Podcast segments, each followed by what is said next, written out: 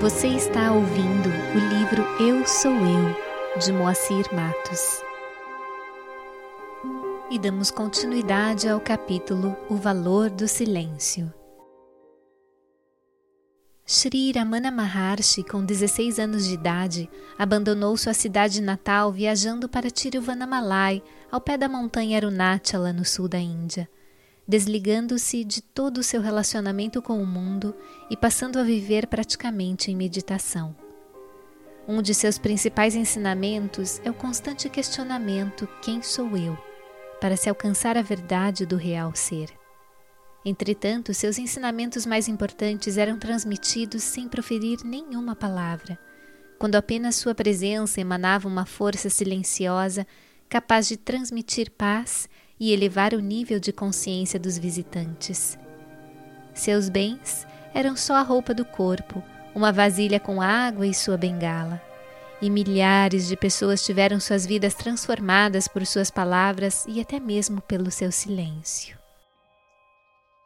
A liberação, que é bem-aventurança, é natural a todos. A ignorância é uma ilusão da mente uma falsa sensação. Apenas o ego é prisão e a sua própria natureza, livre do contágio do ego, é liberação. Não há engano maior do que acreditar que a liberação, que está sempre presente como a sua verdadeira natureza, será alcançada em um tempo futuro. Até mesmo o desejo pela liberação é fruto da ilusão.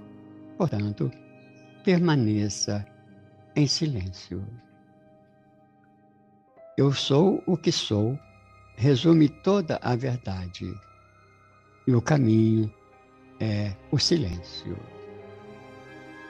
Dando uma pequena pausa em nossas reflexões e para descontrair um pouco, certa vez, há vários anos atrás, uma senhora chegou num domingo para uma reunião de bhajans, os cantos devocionais, no centro Satyasai de Niterói.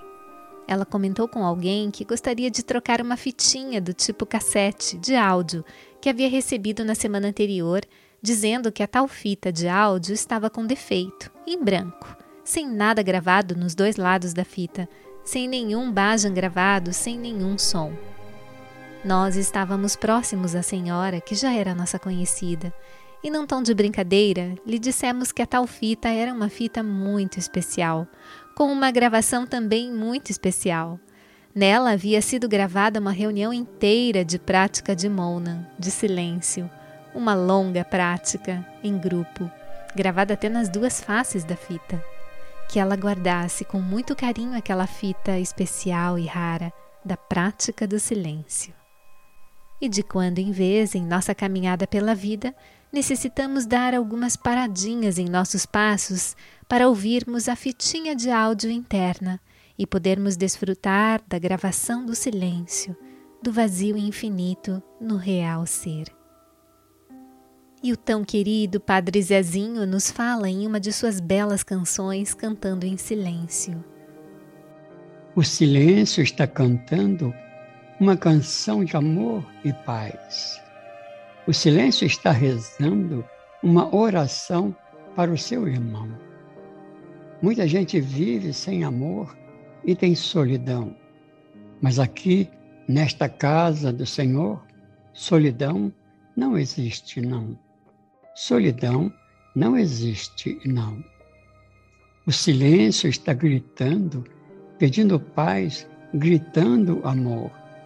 O silêncio está falando, Põe teu amor no teu Senhor.